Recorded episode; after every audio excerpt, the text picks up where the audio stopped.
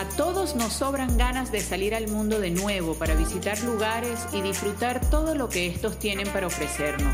Necesitamos volver a experimentar esta alegría de descubrir aquellas cosas que nos hacen sentir bien, conocer cómo se hacen, quiénes las trabajan y cómo la muestran.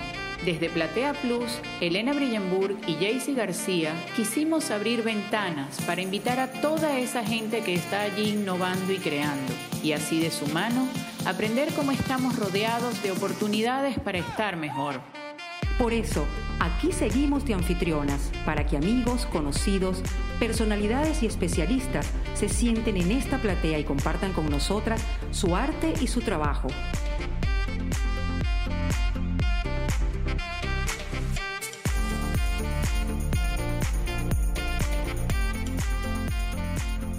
Bueno, en el episodio de hoy queremos hablar sobre lo que entendemos por identidad gastronómica de un país.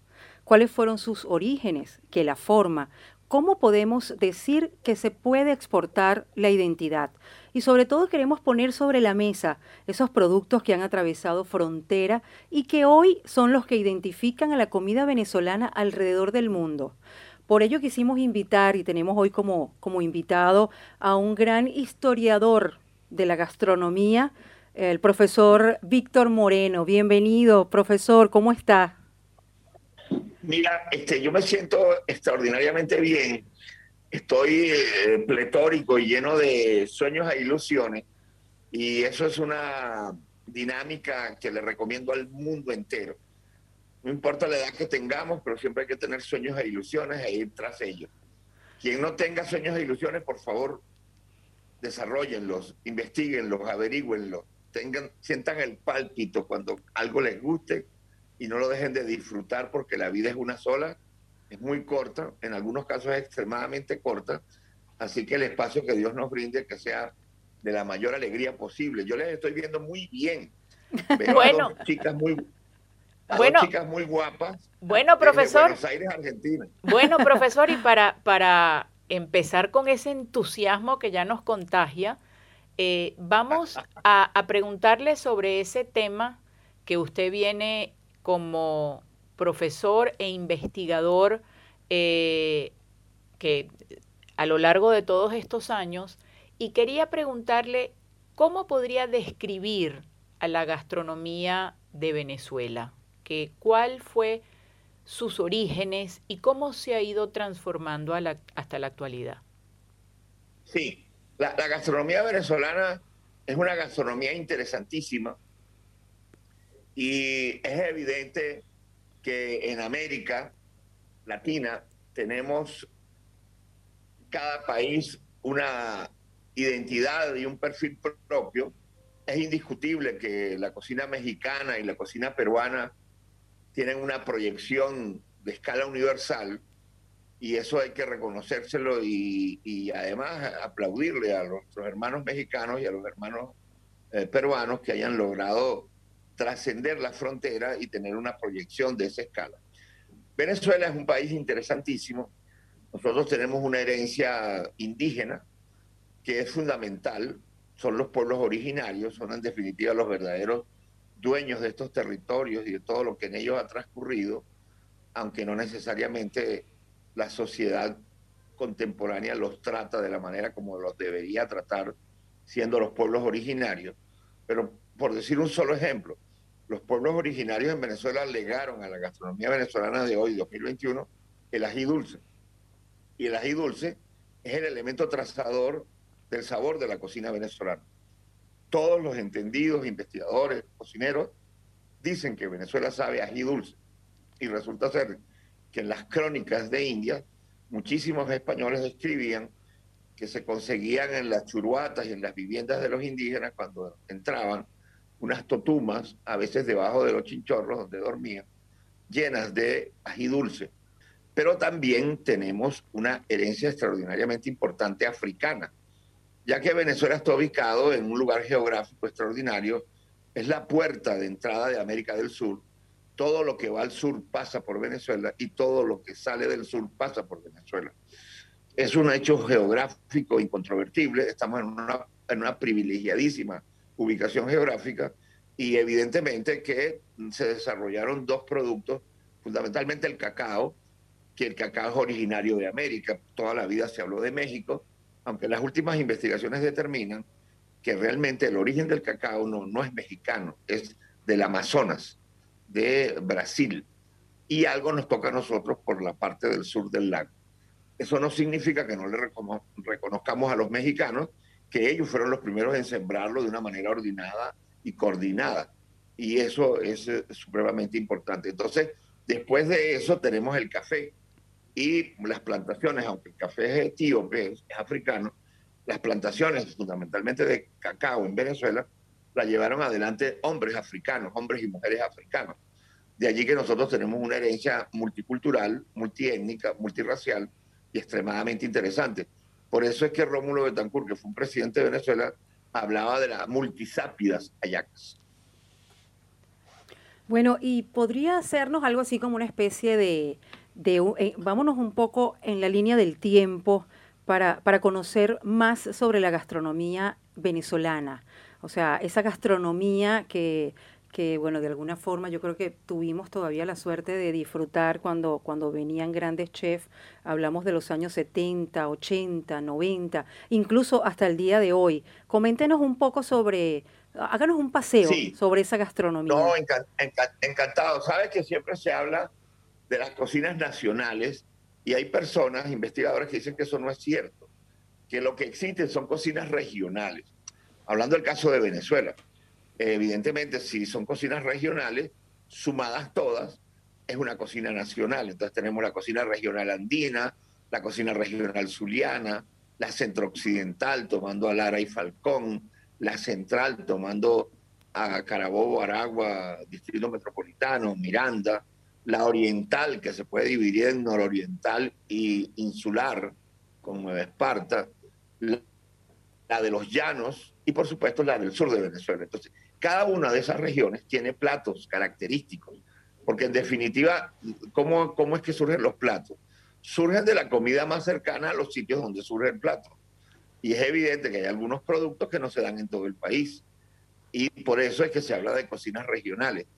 Voy a poner dos ejemplos. El bicuye, que es la flor del, de la agave cocuy, se da fundamentalmente en el estado Lara y por eso si uno hace ensaladas con bicuye, las hará en Lara. En Trujillo también las llaman alcaparrón. Pero bueno, es un dato. Si tenemos el semeruco, que también es de Lara, y bueno, en el oriente se llama cerecita, hay una canción bellísima de Luis Mariano que dice Luis Mariano cerecita, cerecita. Bueno, es el mismo semeruco, pero se da muy bien en Lara. Entonces, nosotros nos conseguimos con el estado Táchira, donde la producción de papas es extraordinaria, y es evidente que la papa rige de buena manera junto con el maíz eh, los estados andinos y los estados occidentales, ya que la yuca predomina en el área oriental. Si uno se va para oriente o para el sur, la yuca aparece de una manera determinante. Entonces nosotros los venezolanos podríamos ser hombres de maíz y hombres de yuca. Casi siempre se habla de que somos hombres de maíz, pero se nos olvida que la mitad del país es hombres de yuca, lo cual es desde el punto de vista gastronómico fantástico que no tengamos un solo elemento desde el punto de vista de lo que es el pan de los eh, indios o el pan aborigen o el pan originario, porque nosotros tendríamos dos panes, la arepa y el casabe. Entonces en el llano venezolano la ganadería es fundamental y ahí viene la carne en vara y tantas otras cosas. Si nos vamos por Oriente, es evidente que la despensa oriental tiene una influencia marítima de primer orden, porque son estados costeros. Y de allí que hay una gran cantidad de platos que tienen una relación directa con el mar. Está el corbullón, que es un plato que es una sopa, un caldo corto, más que sopa, y la palabra es francesa, porque también vinieron franceses. En Oriente, en Paria, hablan de los gatos. Y uno dice, ¿qué carrizo es un gato? Bueno, es una torta en francés. Y, y, hay una cantidad de tortas en Paria, como gato mi, gato don, gato taen. Y dice, ya va, pero ¿de qué me están hablando?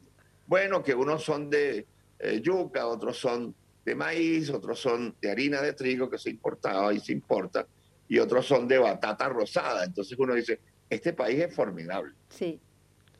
Y eh, usted nos ha hecho esa, esa descripción por regiones.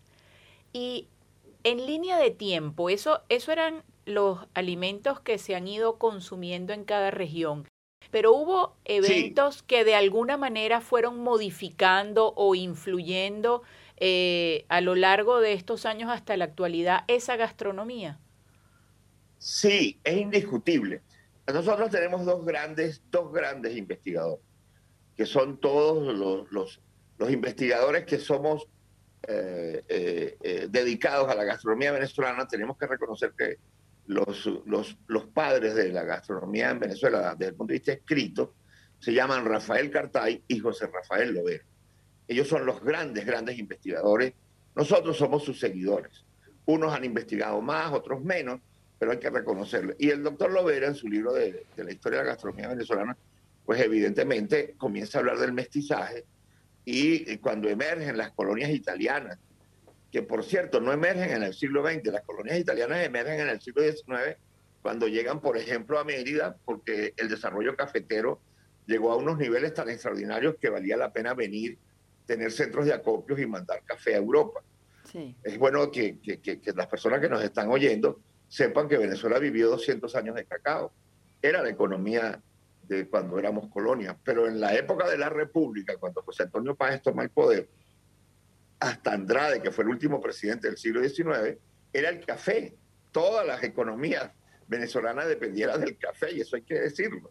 Entonces somos un país que llegamos a ser el segundo productor de café del mundo, que mucha gente no lo sabe, pero que hay que decírselo.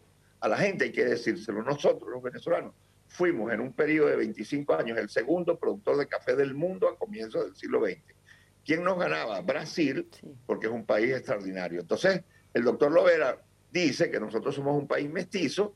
Los italianos no solamente llegaron en ese periodo, sino que también llegaron cuando Marcos Evangelista Pérez Jiménez crea una política de favorecer la inmigración. Y entonces empiezan a llegar italianos, comienzan a llegar españoles, comienzan a llegar portugueses. Es obvio que no fueron los primeros españoles cuando nos conquistaron ellos, pero digamos que desde el punto de vista de las migraciones masivas de los años 50, ellos se incorporan. Entonces Caracas, que es una ciudad metropolitana, que es una capital de un país, es el calidoscopio de esa cultura multi, y multirracial, donde uno consigue restaurantes de españoles de inmensa calidad, restaurantes italianos de extraordinaria calidad y restaurantes eh, portugueses también, no tantos como los españoles y los italianos, pero también se consiguen. Entonces se da un fenómeno increíble. Hay un señor llamado Gabriel Camacho, venezolano, que está viviendo en Madrid que tiene un restaurante que se llama El Trato Gastrobar. Él aquí en Venezuela se, especializó en hacer paellas. Recuerdo que mi hijo, que es el chef Víctor Moreno Carballeira, eh, su matrimonio fue Gabriel Camacho quien hizo la, la, la, paella. Y resulta ser que, bueno, por estas cosas de la inmigración, que ya van más de cuatro millones de venezolanos fuera del país, él se tuvo que ir a Madrid. Pero Gabriel Camacho se está ganando los concursos de paellas en España. Dice, pero ya va. Siendo un venezolano. Un venezolano, qué maravilla. venezolano, es absolutamente cierto. Y además le está enseñando a los españoles a echarle jerez. Dice, pero ya va, y ellos no le echaban jerez a la paella. No. Eso era nuestro. no, y no. El jerez empezaron a echárselo en las cancelas. Un extraordinario restaurante de paella que estaba allí, estaba en Sabana Grande. Entonces, eso es lo que es el mestizaje. Eso es lo que es el intercambio eso es lo que hace que Venezuela sea un país tan interesante, con una comida tan suculenta, tan deliciosa y tan extraordinaria. Profesor, eh, hablando un poco eh, justamente lo que, lo que acabas de mencionar en relación a los chefs venezolanos, eh, ¿qué hay en el ADN de, los chefs venezolanos que se van por el mundo? Esa mezcla de, culturas y de sabores que ha habido en Venezuela, ¿qué, nos diferencia? Eso, ¿qué, crees tú que, nos, que nos diferencia? Mira, hay, dos o tres antecedentes que quiero comentarles. Y es que el gran evento de gastronomía hasta hoy de Occidente, de Occidente, toda Europa occidental y toda América, se llama Madrid Fusión. Mm. Madrid Fusión es un evento que se realiza en el mes de enero. A veces lo han pasado a febrero, pero se, realiza fundamentalmente en el Palacio de la Municipalidad de Madrid, aunque el último eh, Madrid Fusión se hizo en el IFEMA, que es el famoso sitio de exposiciones de, Madrid, el Gran Palacio Ferial de Madrid se llama IFEMA. Y allí hace 10 años participó un venezolano que se llama Nelson Méndez. Es el primer venezolano que participó y resulta ser que Nelson Méndez eh, yo lo acompañé, yo tuve la suerte de estar en Madrid con él y yo compré la prensa del día siguiente. Él fue el último en intervenir después de tres días consecutivos de eh, presentaciones de chefs del mundo entero. Y resulta ser que Nelson Méndez arrasa. Entonces uno dice, ya va, ¿y qué hizo? Bueno, él se preparó en Venezuela en cocina francesa, porque él es muy divertido, él es una persona de unos 57 años, y yo le digo, ¿y por qué tú aprendiste a cocinar francés? Y dice, bueno, cuando yo llegué a Caracas en los 80, eso era lo que había. Claro. Por eso los restaurantes franceses eran tan reconocidos en la ciudad de Caracas. Entonces está el gazebo, por decir solamente uno de ellos, que era un emblema súper emblemático. Pero resulta ser que él empezó a cocinar la despensa del Amazonas, porque él nació en el estado Amazonas, de padre italiano y de mamá Bari, mamá Bari, indígena. Entonces, ¿qué, ¿qué, hizo él allá en Madrid? Cocinó arañas. ¡Ay, qué horror! No, no, qué delicia. ¡Qué delicia! Ah, cocinó eh, eh, estos peces que son muy terribles porque son depredadores, como el Caribe. Pero ese pez es producto de todo un proceso de las eh, churuatas indígenas, de preparación primero al fuego, luego ahumado, luego con algunos otros ingredientes. Y aquello causó, en, claro, una, una cantidad de productos como la guayaba arazá, como la manaca. Entonces uno dice, pero ya va, ¿de qué me están hablando? ¿Qué es eso de manaca? ¿Qué es eso de copoazú? Por favor, profesor. Bueno, eso es la despensa venezolana en el sur de Venezuela que lamentablemente ni siquiera los venezolanos conocemos. Una despensa llena de productos alimenticios de primerísima calidad que lamentablemente no lo conocemos. Profesor, ¿y si habría que definir eh, que a través de la gastronomía se puede eh, hablar de la marca de un país? ¿Cuál sería, y hay que decir uno, cuál sería ese plato que para usted sería la marca Venezuela? ¿Y qué contiene? ¿Y cuál es mi respuesta a tu pregunta? La arepa. Ahora, resulta ser que hay toda una diatriba y toda una discusión, eh, a veces eh, dura y a veces suave, que es que de dónde es la arepa. Bueno, yo les tengo respuesta inmediata, aunque yo sé que esta respuesta pueda generar algunas ampollas y algún malestar, porque yo soy un venezolano, adoro mi país, quiero muchísimo a mi país, y lo que voy a decir es producto de la investigación, no producto de la emoción. El nombre de arepa es indiscutido, indiscutible, de origen de los cumanagotos, indios que vivían en el área de Anzuategui y el estado Sucre. ¿Cómo lo sé? Bueno, porque la bibliografía consultada así me lo indica. ¿Y por qué los, por qué los, los, los sitios que estaban allí, los cumanagotos? porque ellos al maíz maduro le decían arepa. Los españoles que vinieron empezaron a escribir la palabra arepa y eso se empezó a universalizar. Bueno, aquí la gran pregunta, ajá, ¿y dónde se originó? ¿Cuál es el lugar, el sitio? ¿Debajo de qué mate mango? en, qué, ¿En qué río? ¿En qué? No, no hay datos Nadie lo escribió, no existen datos. Mm. Eso no existe. Lo único que existe es un libro de Galeotto 6, escrito en el siglo XVI, 1500, prácticamente a los 50 años de descubierta Venezuela, porque Venezuela fue descubierta y bueno, en el 1498, en el tercer viaje de Colón, en donde habla de la palabra arepa. Ahora, cuando yo veo eso, y yo sé que él estuvo en Venezuela, yo puedo decir que la arepa, no solamente la palabra es de los cumanagotos, sino que la arepa se originó en Venezuela. Pero eso, si yo lo digo, es porque no me he leído el libro de Galeotto 6. Porque si yo me leo el libro de Galeotto 6, él en su libro visita República Dominicana, lo que actualmente es Venezuela y lo que actualmente es Colombia. Porque recuerden ustedes que Colombia y Venezuela no existían separados era un territorio común, era un espacio geográfico enorme, en donde realmente no se podía determinar hasta que se creó la Capitanía General de Venezuela en 1777 y bueno, la República, la Independencia y toda esta historia. Entonces uno dice, ¿qué es lo que usted quiere decir? Que bueno, que esto se puede complicar, porque si Galeotto 6, que visitó República Dominicana, lo que actualmente es Venezuela y Colombia, habla de la arepa, entonces uno dice, pero sería que la mencionó cuando estaba en República Dominicana. o en Colombia. Ustedes, amigas, cómo claro. se complejiza el, miran cómo se complejiza el problema. Dice, concho, el profesor es un loco. ¿Cómo va a decir que ni siquiera es colombiana ni venezolana, sino dominicana? Yo no estoy diciendo eso. Estoy diciendo que nadie puede atestiguar de manera fidedigna, porque no existen fuentes en donde se hizo la primera. En conclusión, es absolutamente factible que la primera se haya elaborado en cualquier territorio de lo que actualmente es Colombia y Venezuela. O sea que podemos certificar aquí en Platea Plus que la arepa es origen venezolano. Por lo menos el nombre. Ah, muy bien, muy bien. Y, y decir a los cuatro vientos que se escuche allá en, en, en, en, el, en el, ¿cómo se llama? En el jardín japonés, que se escuche en Matadero. No, no estamos muy lejos. En el Teatro Colón, que trasciende y vaya hasta el Tigre. Bueno, y siguiendo, siguiendo en estos puntos, ¿de quién es el tequeño? Ajá, el tequeño es totalmente venezolano, absolutamente venezolano.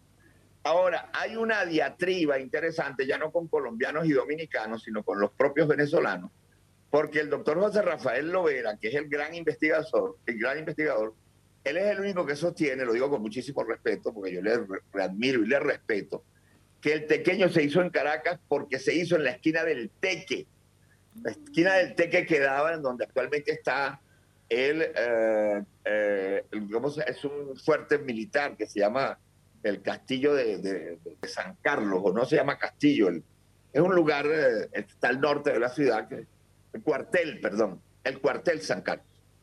Ahora bien, hay otra que es la que tiene mayor envergadura y mayor fortaleza, que dice que no, que fue en Los Teques, capital del estado Miranda, donde una familia ya en los años 40 estaba haciendo, porque es con harina de trigo y no de maíz, unos pasteles y algunos ingredientes, le quedaron algunos retallones y bueno, tenían unos pedacitos de queso en forma cuadriculada, los envolvieron y inclusive hay el nombre de la familia que ahorita se me escapa y bueno, bajaban a Caracas por, había un tren, llegaban a Caño Amarillo y qué decía la gente en Caño Amarillo, llegaron los pequeños, llegaron los pequeños.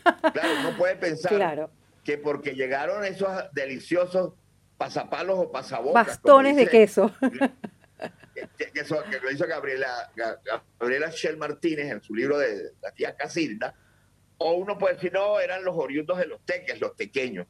Realmente se trataba de estos pasapalos deliciosos, que por cierto, les doy este dato porque ustedes son unas personas que tienen una responsabilidad enorme al tener un programa que se escucha por todo eh, Buenos Aires y por, por, porque quiera, porque en definitiva las redes nos permiten que el mundo entero la escuche es, un compromiso y una responsabilidad.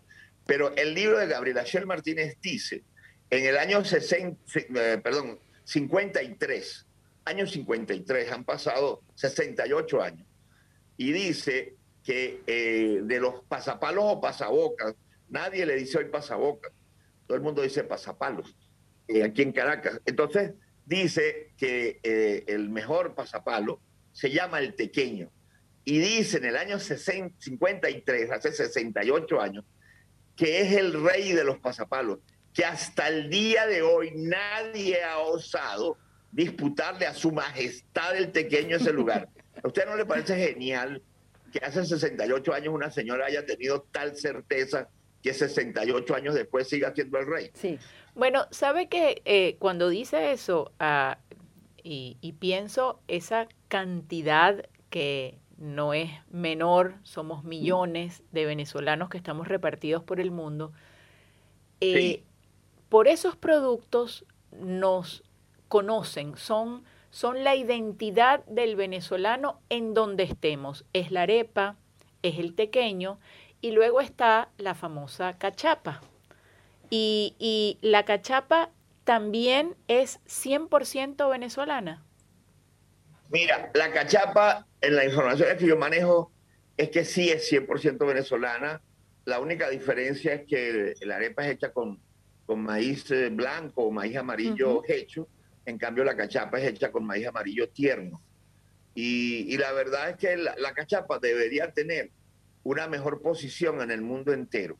yo no voy a desmeritar a la arepa, que la adoro, pero no hay nada como una cachapa colocada en el budare, vuelta y vuelta, con un queso de mano, un queso de telita, un queso palmizulia, un queso guayanés, que luego se voltean, la ponen en el centro y le ponen una mantequillita en el lomo y surfea la ola. Eso es delicioso. Bueno, sabe que cuando habla de los quesos, eh, yo tengo ya 10 años viviendo acá en Buenos Aires. Eh, al principio no se conseguían. Ya somos tantos que ya se consiguen esos, esos pedazos de queso que usted describe, ya se empiezan a conseguir, que son maravillosos. Y, y, y, yo creo que no hay nada más, más que lo, lo lleve a uno a su lugar cuando se pica ese pedacito de queso blanco y, y, se lo come, porque no es fácil conseguirlo en el mundo, ese queso tan que nos define tanto. Mira, a mí me gustaría contarles es una anécdota fantástica para que entendamos que lo que está pasando en el mundo es extraordinario. Somos cuatro millones de venezolanos fuera del país, entre esos cuatro millones están ustedes dos. Pero resulta ser que hay un bojote de agricultores y de ganaderos en el exterior que no contentos con su recuerdo están elaborando quesos en Inglaterra, en España, en Italia, en Argentina y en todos lados. Porque aquí hay una señora que se encarga de eso, tiene un Instagram, ella creo que se llama Quesos Venezolanos, donde reporta constantemente y no es nada, queridas amigas, es que estamos ganando premios en concursos en Inglaterra con nuestros quesos. Y el caso español es muy interesante porque allí llegaron unos muchachos, hijos de ganaderos, eso es una historia que puede tener 15 años, y ellos estaban tratando de hacer quesos frescos, blancos frescos, que son nuestro buque insignia, y no podían, y no podían, no les, no les salían, no quedaban buenos, hasta que por fin consiguieron un rebaño, no sé de qué raza, en Asturias, y empezaron a hacer quesos de mano. Y hace 15 años eh, se iban con los baldes llenos de quesos de mano a los grandes edificios de las zonas donde están las actividades eh, empresariales de, Madrid, que son unos edificios gigantescos, y se paraban a las 5 de la tarde cuando bajaban los empleados y gritaban, que su hermano, que su hermano. Si yo tengo 10 años como tú en Madrid y tengo 10 años que no como que su hermano y escucho una voz de un paisano mío diciendo que su hermano, juren lo que me voy a parar, juren Totalmente. lo que me voy a parar a comprar. Totalmente. Y esta historia la termino con lo siguiente, los muchachos fueron tan hábiles que montaron un restaurante que se llama Araguaney para vender todas las arepas y todos los derivados y las cachapas. Y ha tenido tanto éxito que la Polar compraron el restaurante Araguaney como punta de lanza para colocar una fábrica de harina pan para Europa, porque ya la fábrica existe en Houston, ya la fábrica existe en Bogotá, no en Bogotá, en un lugar cercano a Bogotá y por supuesto la de Venezuela. Entonces tendríamos Houston, Venezuela, eh, Colombia y ahora en España. Qué maravilla. O sea que la arepa verdaderamente dio el salto y está hoy en día por el mundo entero. Entero, entero. El don Armando Escanone dice que el pan del mundo entero, cosa que ojalá esperemos que tengan razón, en 20 años va a ser la arepa. Ojalá Ojalá. Bueno, profesor, de verdad que le damos muchísimas, muchísimas gracias. Creo que hoy de aquí salimos a comer algo venezolano, Elena. Eh, pero absolutamente, yo tengo un hambre espantosa después de todo lo que describió. El queso de mano, eh, voy a ver en qué lugar voy a ver si esta tarde me compro un quesito de mano. Bueno, muchísimas gracias, profesor. Si, tengo, si tengo un minuto, me gustaría contarle una Sí, claro, cómo no. Bueno, les digo lo siguiente, yo tengo muy buenos amigos en el Zulia, uno de ellos es Carlos Hernández, que actualmente está en un, en un hotel en Cartagena de India, pero es muy bueno. Y en una ocasión que yo fui allá, él me dijo que, que queso me gustaba a mí más. Y yo le dije que palmizulia. Me dijo, mire, profesor, eso no se llama palmizulia. Eso es una marca con la cual se vende en Caracas. Eso se llama palmita. Y me dijo, ¿usted lo sabe identificar? Yo le dije, no, tiene, tiene huequitos, tiene... Sí, no es un, no es un no es un queso homogéneo, sino que tiene sus alveolos, tiene sus espacios redondos y me encanta en el paladar. Dice, bueno, yo le voy a enseñar cómo valorar si realmente es original, palmita. Y yo le dije, explícame. Me dijo, es muy sencillo. Cuando usted lo muerde, si es original, chilla, chilla. Usted escucha cuando lo muerde que chilla.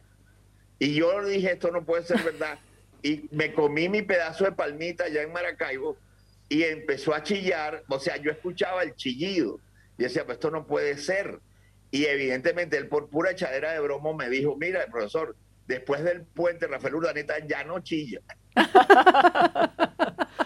Ahora no voy a dejar de escuchar el queso cada vez que lo pruebe. Eh, sobre todo ese. Así es. Sobre todo ese. Bueno, profesor, muchísimas gracias por compartir con nosotros sus conocimientos. Bueno, y, y hay tanto y tanto para, para aprender, así que eh, ha sido un gusto tenerlo acá con nosotras en Platea Plus. Yo muy agradecido y le pido a toda la gente de Buenos Aires y sus alrededores, de toda Argentina, que no dejen de escuchar a Platea Plus, porque tienen a dos profesionales como la Copa de un Pino, que se toman la molestia de llamar a un paisano venezolano para que pasemos una hora absolutamente deliciosa, que además aquí no se agota la información, y lo que yo he dicho es todo lo que se debe de decir porque tampoco lo sé. Pero si esta intervención logra motivarlos a seguir aprendiendo por sus propios medios, investigando, pues yo me voy muy satisfecho de esta entrevista porque habré creado en las personas que nos escucharon la motivación por seguir aprendiendo. Muchas gracias. Bueno, muchísimas gracias, profesor. Hasta pronto. Chao. Feliz tarde.